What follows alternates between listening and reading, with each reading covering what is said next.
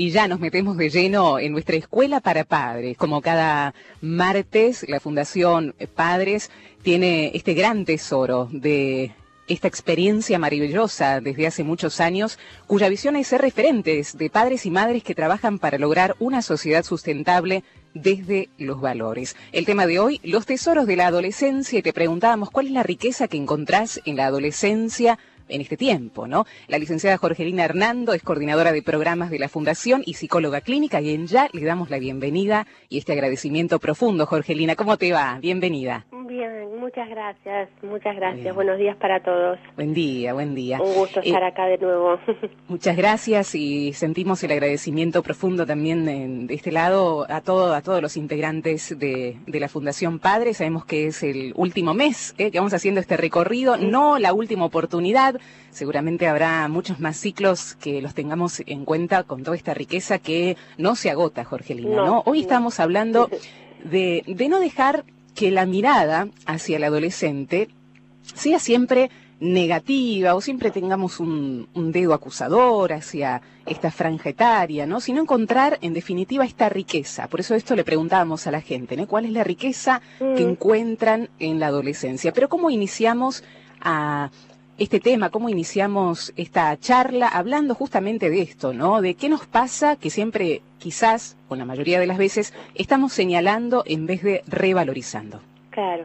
Bueno, yo creo que eh, es una tendencia del ser humano em, que no solo se, se da con el, en relación a la adolescencia, ¿no? De ver siempre lo que lo que falta o lo negativo o lo que no gusta tanto, ¿no? que lo positivo.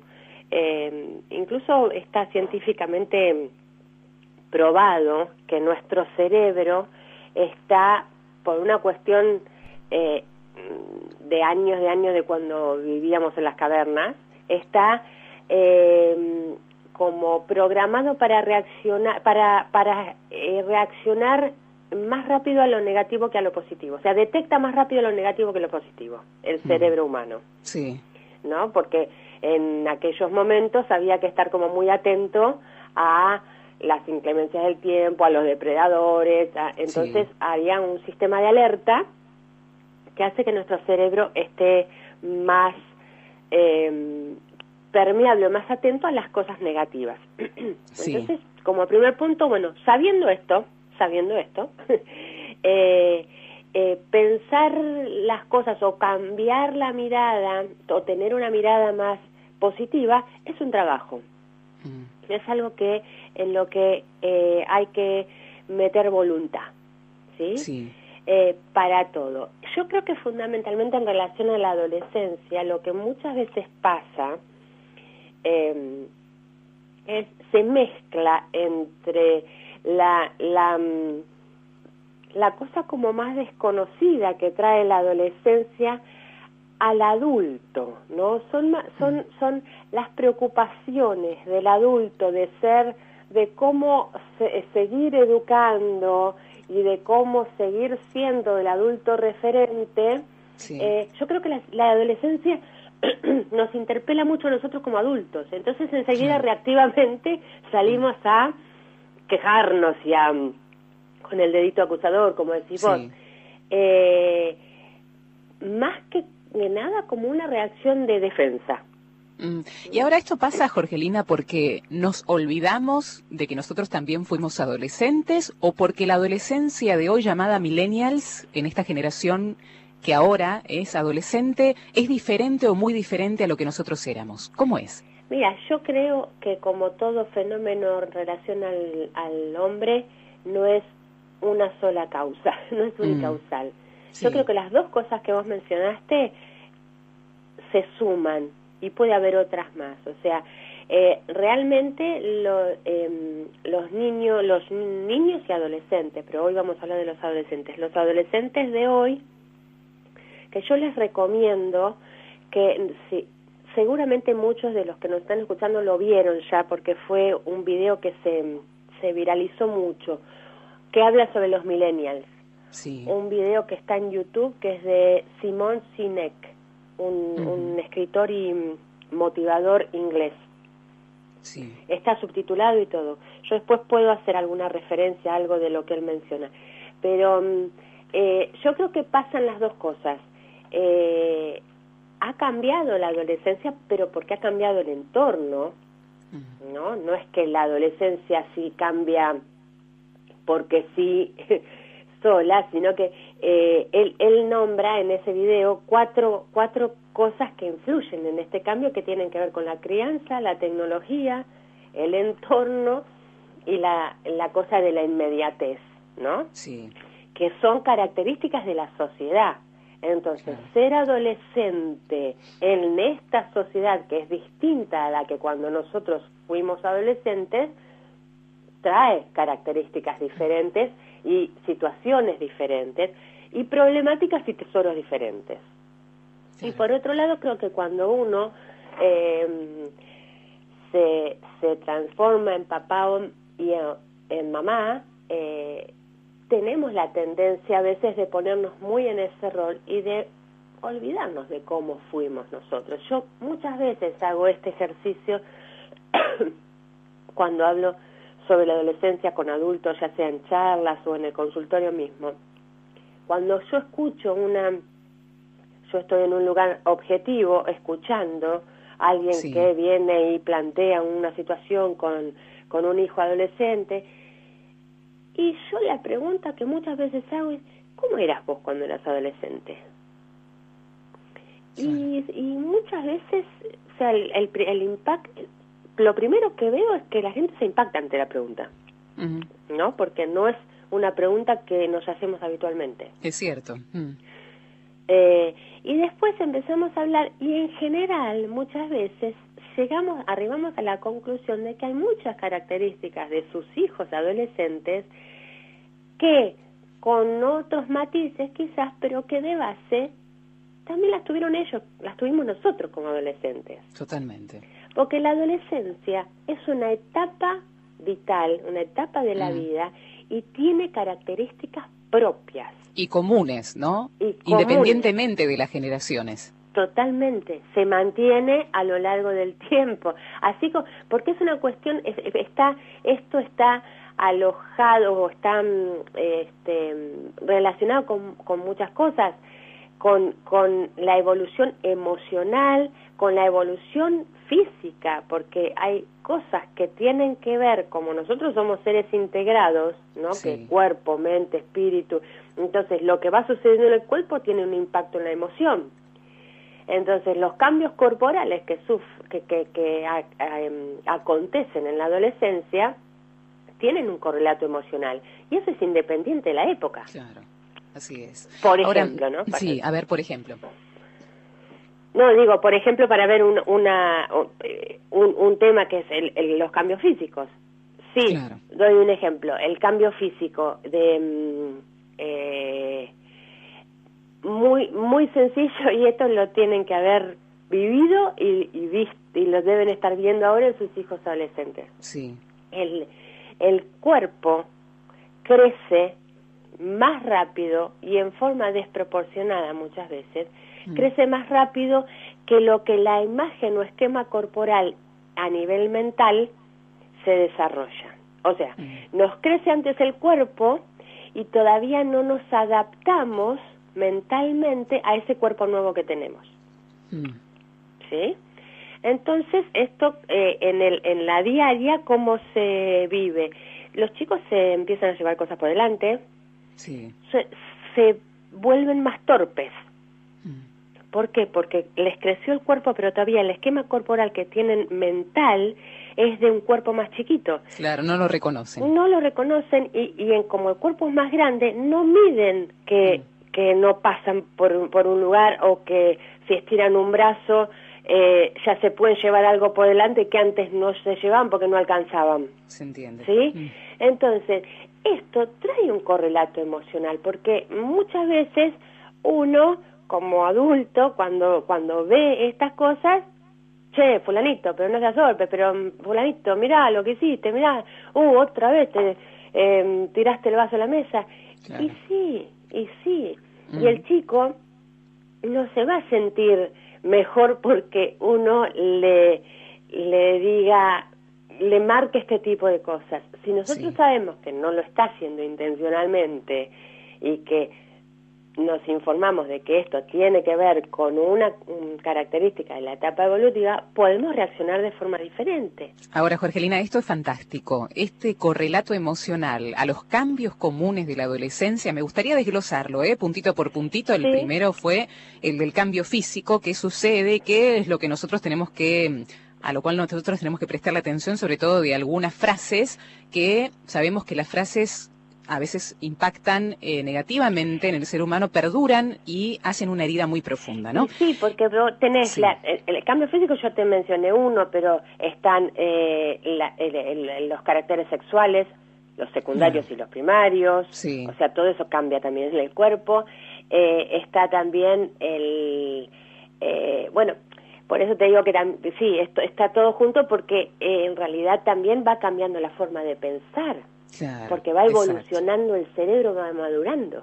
Claro, y yo decía, ¿no? Detrás de ese adulto, esta, este impacto o este señalamiento negativo que se tiene del adolescente, seguramente será por miedo, porque vos sabés, y en el mundo emocional, que vos sos experta como psicóloga, este discurso del miedo atraviesa muchas capas, las capas educativas, las capas sociales. Cuando alguien juzga, habla de su propio miedo, ¿no? O de lo desconocido, que me impacta lo desconocido del otro y no sé cómo actuar. Entonces, lo primero es juzgar, ¿no? Muchas veces, muchas veces esa es la, la, causa. Por eso también hablábamos eh, antes, al, principio de todo, yo decía, bueno, eh, es hasta como una defensa del adulto, porque ah, es lo, maravilloso de esto es que a la vez que el niño se va transformando en adolescente, el padre y madre se va transformando de padre y madre de niño a padre y madre en adolescente, entonces también le pasan cosas.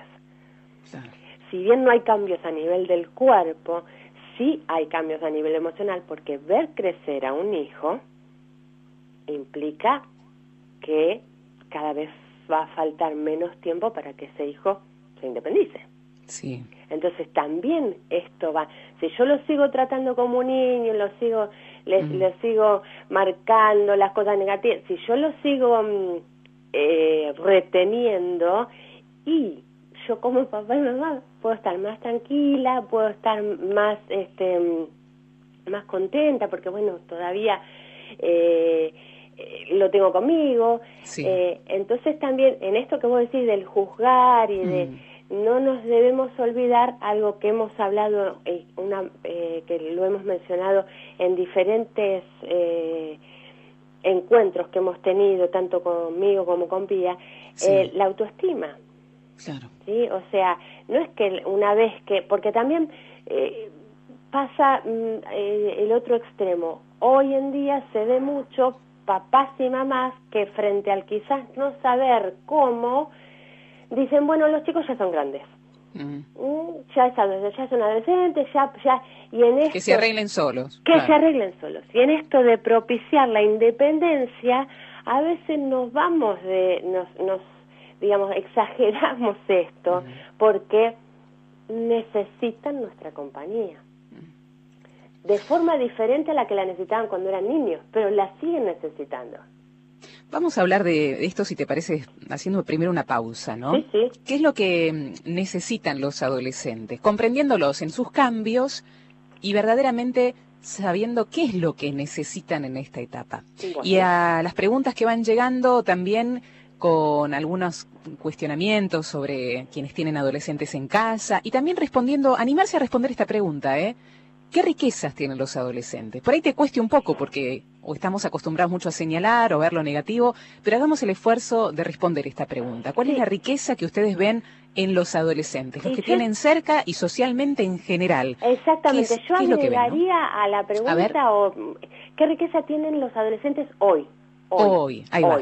Perfecto, eh, ahí estamos. Como para situarnos bien en, tiempo y espacio. En este tiempo, bárbaro. El 0810, siete veces el número 7, tenés un minuto para grabar tu mensaje, animate, nos encanta escuchar tu voz. Jorgelina Hernando, ella es coordinadora de programas de la Fundación Padres y psicóloga clínica. El tema de hoy, los tesoros de la adolescencia. La pregunta para vos es, ¿cuál es la riqueza que encontrás en los adolescentes hoy? Hay muchos mensajes, Jorgelina, voy a leerte de corridito algunos y después hablamos de esto de qué necesitan los adolescentes. Hay respuestas de nuestros oyentes que nos adelantan a la contestación de esta pregunta con bueno, esto lindo que nos traen como experiencia personal de cada uno. Por ejemplo, dicen, hola, buen día, soy Karina. Para mí los jóvenes son el futuro, son un tesoro enorme que estamos descuidando, a mi parecer, por estar entre celulares y el tener.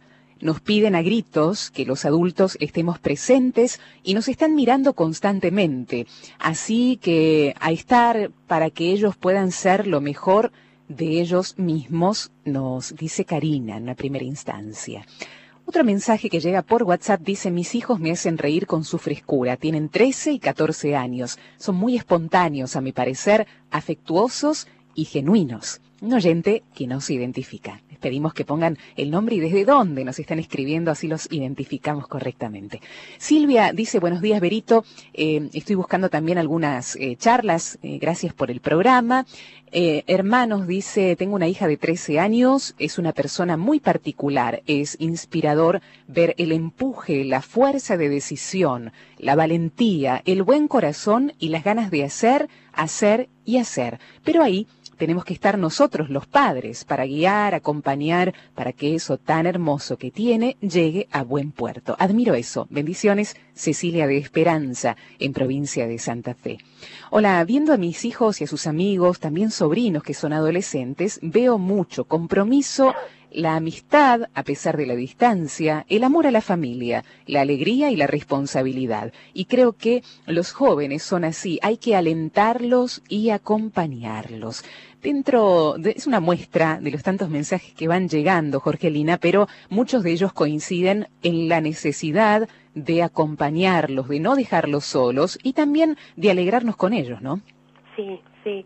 La verdad que eh, fui tomando nota de lo que de lo que ibas leyendo y me alegra el corazón escuchar mm. estos mensajes porque mm, se entendió la consigna sí claro este eh, el adolescente tiene eh, en general y el adolescente de hoy esto está en común con lo que es la adolescencia sí mm. eh, esta esta frescura esta espontaneidad, este empuje, el, el, idealismo. El idealismo es algo muy característico del adolescente, em, que eh, una Silvia de Esperanza habla de empuje, fuerza de decisión y ganas de hacer, hacer, hacer, hacer. Em, y sumado, eh, todo, todas estas características tan hermosas que han descrito, em, complementado por la respuesta a esta pregunta que vos hiciste, ¿qué necesitan los adolescentes? Que lo fueron diciendo también eh, en algunos mensajes. A nosotros nos necesitan. Claro. No es qué, es a quién. Mm. ¿A quién necesitan? A nosotros. A nosotros entendiendo que nosotros también tenemos que madurar y hacer una transición como decía antes, de ser padre de ni padres y madres de niños a ser padres y madres de adolescentes, mm. que también es un aprendizaje, también nos vamos a equivocar, también nos vamos a frustrar, eh, y esto también está bueno mostrarlo, mostrarlo por a ellos, porque si nosotros, como dice Karina, ellos nos miran constantemente, constantemente. Y eso es mm. así, es así. Em, eh, yo repito siempre esta frase, los niños chiquitos nos miran para imitarnos. Sí. Y los adolescentes a veces nos miran para no copiarnos, para no parecerse. Dicen ellos. Mm. Eso me parece fabuloso, ¿no, Jorgelina, lo que estás planteando? Eh, primero, se pasa de un... Cuando no entendemos lo que el adolescente eh, está tratando de transmitir, le preguntamos, ¿qué te pasa? A esa pregunta nos invitas vos a que traslademos también otro pasito más. ¿Qué necesitas? Pero nos hiciste dar otro pasito. ¿A quién estás necesitando? Y la respuesta sí o sí va a ser a vos, ¿no? Como padre, como madre. Pero a este padre y madre que esté en su lugar, que sea maduro, que no niegue quién soy, ¿no? Desde el lado del adolescente, que se dé cuenta de que estoy creciendo y que no tengo las mismas necesidades que tenía de niño. Si yo niego, claro, trato como niño y no correspondo a esas necesidades que mi hijo hoy, siendo adolescente, está necesitando, ¿no, Jorgelina? Exactamente. En, esto es muy, muy importante lo que acabas de decir, porque voy, le agrego una cosa que se me vino mientras te escuchaba, que se me vino a la cabeza. No somos, nosotros tenemos que hacer esta transición también y no irnos a la otra punta como hablaba hace un ratito. Son adolescentes, no son ni adultos ni niños. Claro. Entonces, ni no nos necesitan más y son que hagan lo que quieran, son independientes. Yo he visto, por lo menos acá en Buenos Aires, eh, se está viendo mucho esta, esta otra, este otro polo, digamos, ¿no? De cómo son grandes ya que, que decidan. Entonces los chicos deciden a dónde se van de viaje egresados, eh, cómo van. La, yo no digo que no tengan que tener participación en la decisión, pero la reunión con la empresa no puede ser primero los chicos y después los padres. Claro. O todos juntos, o primero los padres y después los chicos. Siempre el padre tiene que ir un paso adelante. Hmm. Siempre, porque si no, los dejamos solos y sucede lo que aquello que mencionó Sinai, Sergio Sinai, tan, tan gráfico, cuando dijo vivimos en una sociedad de hija, hijos eh, huérfanos de padres hmm. vivos. Mm.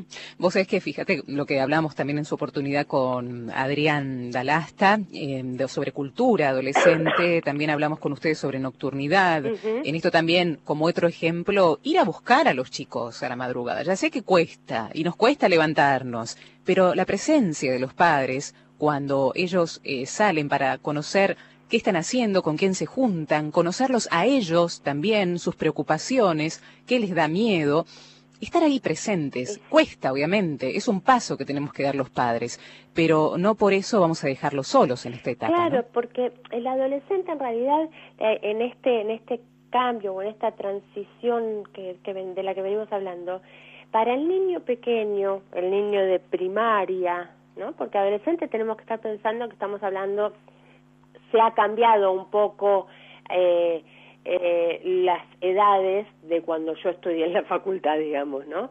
Eh, entonces, más o menos hay, hay una 12 años hasta los 18, 20. Después, en realidad, se dice, ay, la adolescencia es eterna. No, en realidad son adultos jóvenes inmaduros, pero no es lo mismo, ¿no?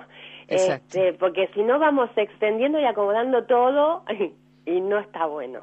hay dos preguntas, Jorgelina, que tienen que ver, traduciendo estas dos preguntas, un poco interpretándolas, cuando hay algún tipo de patología como pueden llegar a ser las adicciones en los adolescentes, ¿cómo podemos ver lo bueno, no? Porque sabemos que eh, a veces estas situaciones muy dolorosas envuelven todo y no podemos extraer de, de allí lo positivo. ¿Qué podemos decirle a estos papás y estas mamás, obviamente muy preocupados al no poder ver el más allá, no poder levantarlo sobre los hombros y que el propio adolescente vea más allá de ese muro que lo está separando de lo lindo de este mundo. Claro.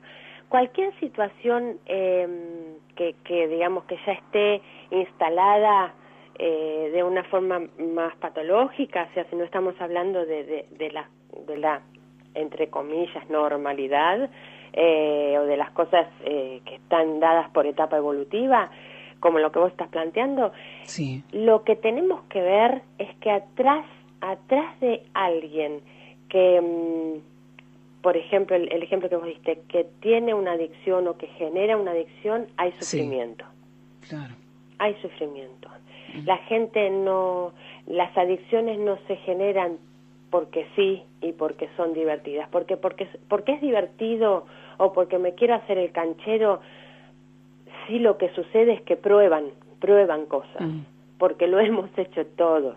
En la adolescencia, una de las características de la adolescencia es la transgresión. Eh, si, el si, el, si el adolescente no intenta transgredir, yo me preocupo. ¿Sí? Porque mm. el adolescente tiene, intenta transgredir porque eh, está como midiendo a ver cómo es esto de entrar en el mundo adulto, qué es esto de ser adulto, qué es esto de independizarme de las normas, las reglas. Entonces van probando. Ahora, una cosa es probar y otra cosa es eh, generar una adicción.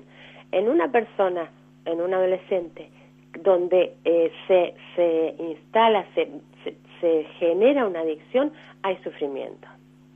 Por eso más que nunca ahí es necesario, quién es necesario y los padres. ¿A quién necesitas y a vos? Sí, sí, yo lo que, eh, o sea, entiendo que la situación puede ser sumamente dolorosa como padre de ver a un hijo eh, en, ese, en, ese, en ese estado, digamos, pero también pienso, para que un chico, un adolescente llegue a, mm, a una adicción, hubo pasos previos hubo pasos previos. Entonces lo que, lo que yo digo como papás y mamás, si uno está con, como dice Karina, con la mirada constante, ellos nos miran constantemente a nosotros. Ahora la pregunta es, ¿nosotros los miramos constantemente a ellos? Porque si uno está mirando y está presente, algunas cosas las podemos anticipar entonces, si mi hijo está sufriendo por algún motivo, mi hijo está sufriendo y va camino a una adicción, pero yo lo estoy viendo antes y estoy presente y puedo hacer que el impacto sea, o sea, lo puedo ayudar desde antes. Mm. Y fundamentalmente lo, lo, el, el, cómo, esto que decís vos, cómo vos hiciste un, este, eh, dijiste una, una palabra, una frase que a mí me transportó a una imagen, mm. cómo se puede levantar la mirada y ver más allá del muro. Sí. ¿No?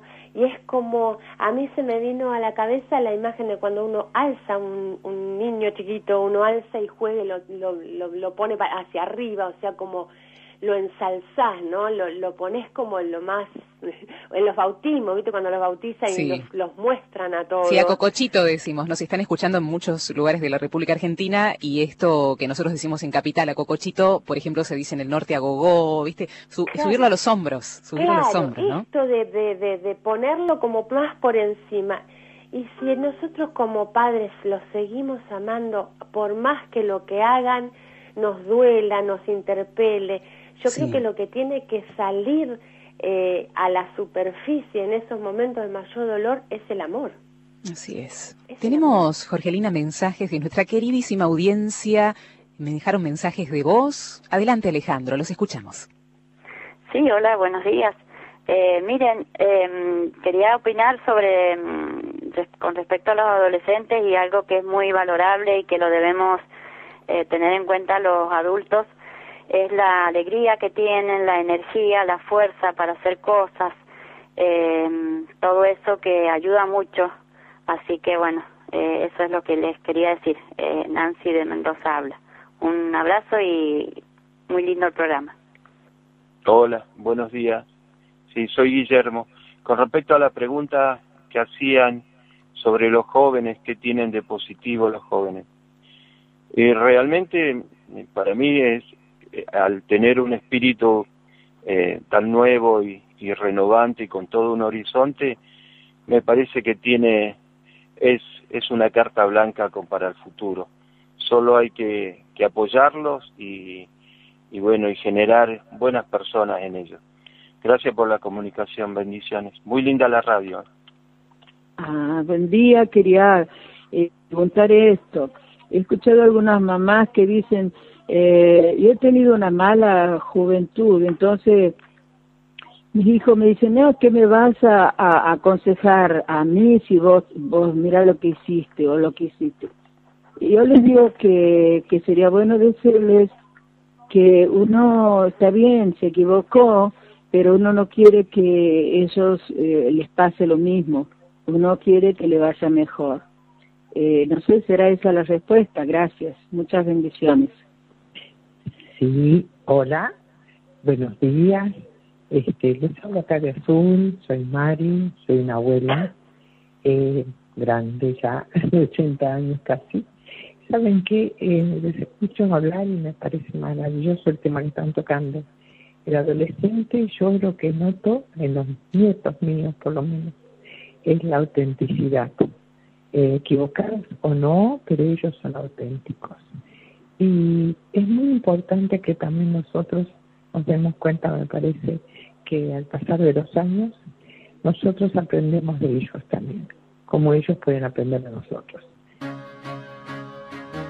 Muchísimas gracias a María, a Guillermo, a Nancy y también a um, esta oyente que también me dejó pensando, ¿no? Jorgelina, en, esta, en este planteo.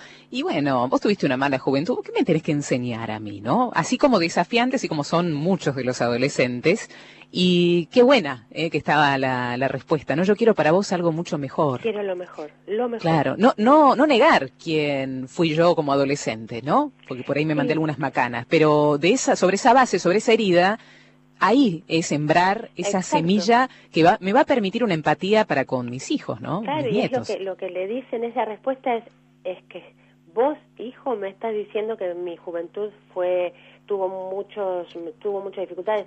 Yo no quiero lo mismo para vos. Yo no quiero lo mismo para vos y vos. no sos yo.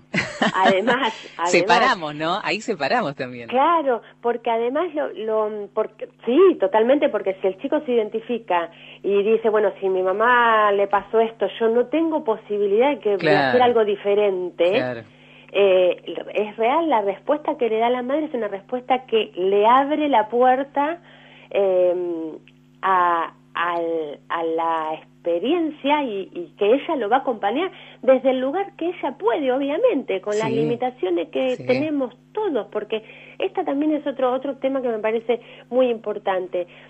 A veces eh, nosotros lo que queremos eh, en estas cosas como extremas que, que tenemos, lo que queremos dar es...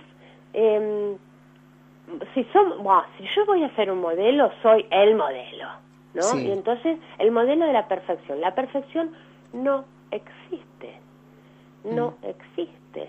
Entonces, si yo le pongo a mi hijo un, un, parámetro o una, una vara de tenés que ser perfecto, sí.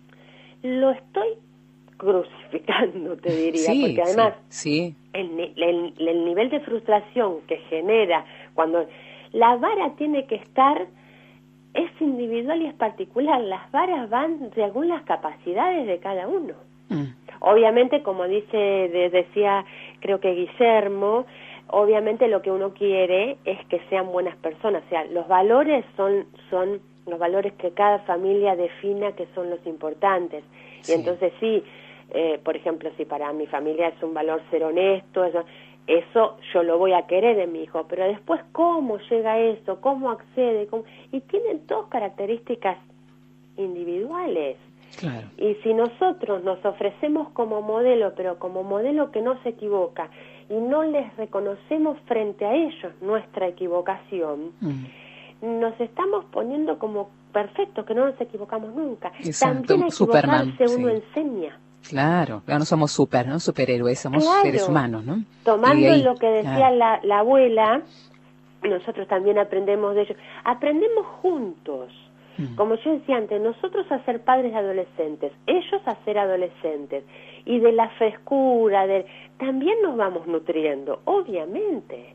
Y a ser padres, porque desde el inicio, me acuerdo que ustedes decían, nadie nace con un manual, así que vamos aprendiendo en todas las etapas de los chicos a ser padres de esos chicos, ¿eh? en las diferentes etapas. Así que ahí estamos en pleno aprendizaje uno y otro. Te quiero leer los tantísimos mensajes, vamos a tratar de leerlos, así no queda ninguno afuera más o menos de corridito, para que tengamos un pantallazo de lo que está opinando la gente, que es buenísimo. Por aquí María habla de las neurociencias, dice que leyó un libro súper, súper interesante que tiene que ver con el potencial enorme de talentos y búsqueda de identidad de los adolescentes y que tenemos que aprender por las emociones. ¿Quiénes son los chicos también, no? Es la razón por la que a veces no comprendemos estos arranques que tienen los adolescentes, nos dice María, a quien le agradecemos el aporte.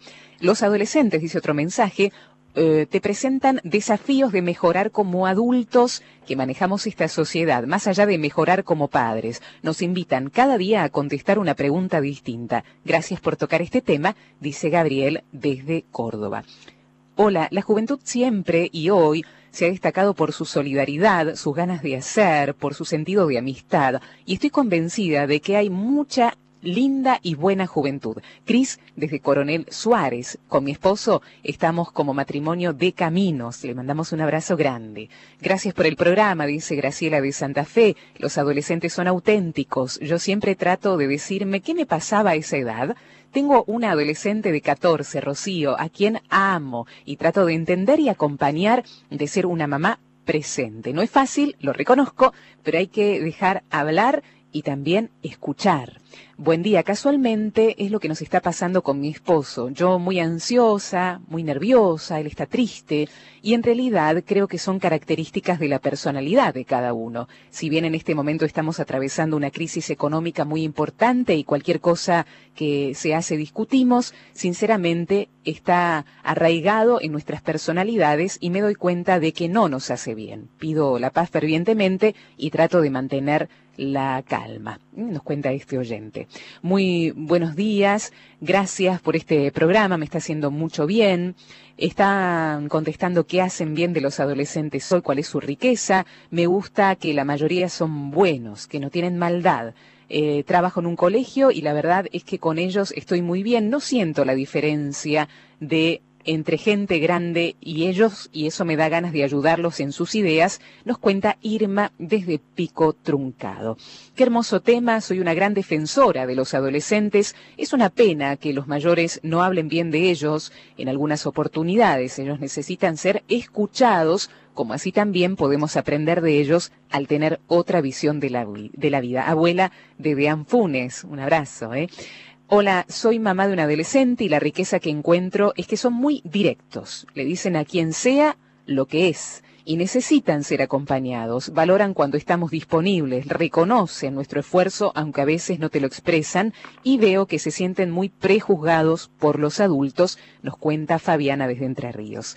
Qué hermoso el programa, Radio María. Yo tengo hijos adolescentes, veo que hoy están más maduros y gracias porque se valora también el respeto. Hola Radio María, soy madre de un niño que va a cumplir 10 el mes que viene, será adolescente y me asusta, ya que mi hermana tiene dos hijos adolescentes y no los dejan salir ni a la esquina solos y no quiero ser así, quiero darles libertad y a su vez ponerle límites necesarios. Catalina desde esquina en provincia de Corrientes. Y así muchísimos mensajes más, Jorgelina, que nos hablan justamente, ¿no? De la riqueza, aquí una mamá hablaba del miedo, pero bueno, escuchando tanta riqueza, quizás ese miedo a, la adolescencia o de lo que nos puedan contar otras mamás con hijos adolescentes, bueno, hay que poner en la balanza, ¿no? Lo que sí puede llegar a costar y mucho porque es difícil, pero también esta otra parte de la balanza con toda la riqueza, este bagaje que traen estas personas ¿eh? que son nuestros hijos, nuestros nietos y, y, quienes tengamos al lado para saber valorarlos en definitiva, ¿no? Sí, sí. Este, yo creo que la verdad que las, las cosas que, que mm, dice la gente son, son fantásticas y son muy alentadoras, son esperanzadoras, ¿no? Así es. Porque a veces uno mira este, eh, los noticieros o la realidad y, y, esto también es la realidad. No digo que lo que está en los noticieros no sea, pero esto también es la realidad. Entonces, esta, esta característica que señalan muchos de solidaridad, la verdad que uno ve en diferentes movimientos, ya sea políticos, sociales, de organizaciones no gubernamentales, hay muchísimos jóvenes trabajando por muchísimas causas diferentes, mm. este, con las que se identifican y, y, van.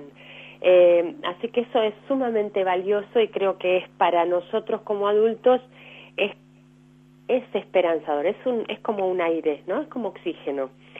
Eh, yo eh, anoté dos o tres cosas que me parece importantes como para tener como herramientas, ¿no? Porque nosotros eh, tratamos en estas en estas charlas de dejar también algunas herramientas o pensando en algunas herramientas para para poder después o que cada uno siga investigando o que cada uno siga pensándolo en, en su propia vida. Eh, María hablaba del tema de las neurociencias y los talentos, los talentos y aprender por las emociones. Vuelvo acá al tema de las habilidades sociales. Sí. Sí, que es un tema muy importante, muy importante. Las, sí, en el, en el video ese que yo les recomendé de Simón Sinek, que habla de los millennials, de alguna manera él habla sobre las habilidades y las herramientas sociales. Si nosotros, eh, respondiéndole a la última mamá, a la mamá que habló del miedo, tiene un hijo de 11 años, eh, el miedo y la culpa para educarnos son buenos consejeros, mm. pero bueno, a veces lo sentimos, es una emoción que es válida, que se siente y que nos muestra que estamos conectados, ¿no? si tenemos miedo, tenemos miedo, tenemos que tratar mm. de ver cómo manejarlo, pero tampoco decir, no, no hay que tener miedo, no hay que tener miedo, no, sí, sí, uno, hay situaciones que a uno le da miedo. Así es. Eh, y me parece que es muy valioso y valiente decir, esto me da miedo, ahora, ¿qué hago con esto? ¿Sí? Esto me da miedo, ¿qué hago con este miedo? Entonces, educar en las habilidades sociales es una herramienta preventiva es una herramienta preventiva. si nosotros educamos a nuestros hijos eh, en la empatía y el autoconocimiento, en el manejo de las situaciones de conflicto, o sea, lo que decía María, si nosotros empezamos a tener en cuenta las emociones para mm. educar, y en el, no solo para educar, sino en el ida y vuelta con nuestros hijos, vamos a generar en ellos capacidad o habilidad para manejar situaciones sociales a las que se van a ver eh, en las que se van a ver eh, metidos viviendo. Qué bueno como respuesta para esta. Y otra dos, dos cositas más. Sí. La señora que habló del matrimonio que estaban con una situación económica complicada. Sí sí. Otra herramienta que también es una habilidad social que es importante la comunicación. Mm trabajar la comunicación. Alguien habló también de eh, hablar, dejar hablar y de escuchar. Ella misma creo que fue. Esto también es una herramienta y también se aprende, también se aprende. Se aprende a comunicarse cada vez de una forma más asertiva, más clara. Esto se aprende y se enseña. Todas esas son habilidades que le vamos a dejar instaladas a nuestros hijos. Es realmente maravilloso escucharte, Jorgelina, con herramientas bien concretas y también con toda esta capacidad que desde la Fundación ustedes transmiten siempre, ¿no? Con la experiencia vivida en cada uno de ustedes, de los integrantes de la Fundación Padres. Por eso agradecerte realmente de corazón. Eh, nos quedan pendientes quizás algunos puntos que podemos tratar la próxima, en este último mes que estamos compartiendo juntos, no el último, pero sí agradecerles de corazón esta presencia y particularmente en el día de hoy. Bueno, yo les agradezco a ustedes. Sí, eh, la vez que viene mmm, Pía va a hablar sobre la niñez, pero obviamente que todo se toca, así que totalmente, se, puede se puede hablar sin ningún problema. Muchísimas eh, gracias. ¿eh? Bueno, gracias a ustedes y que tengan todos un buen día.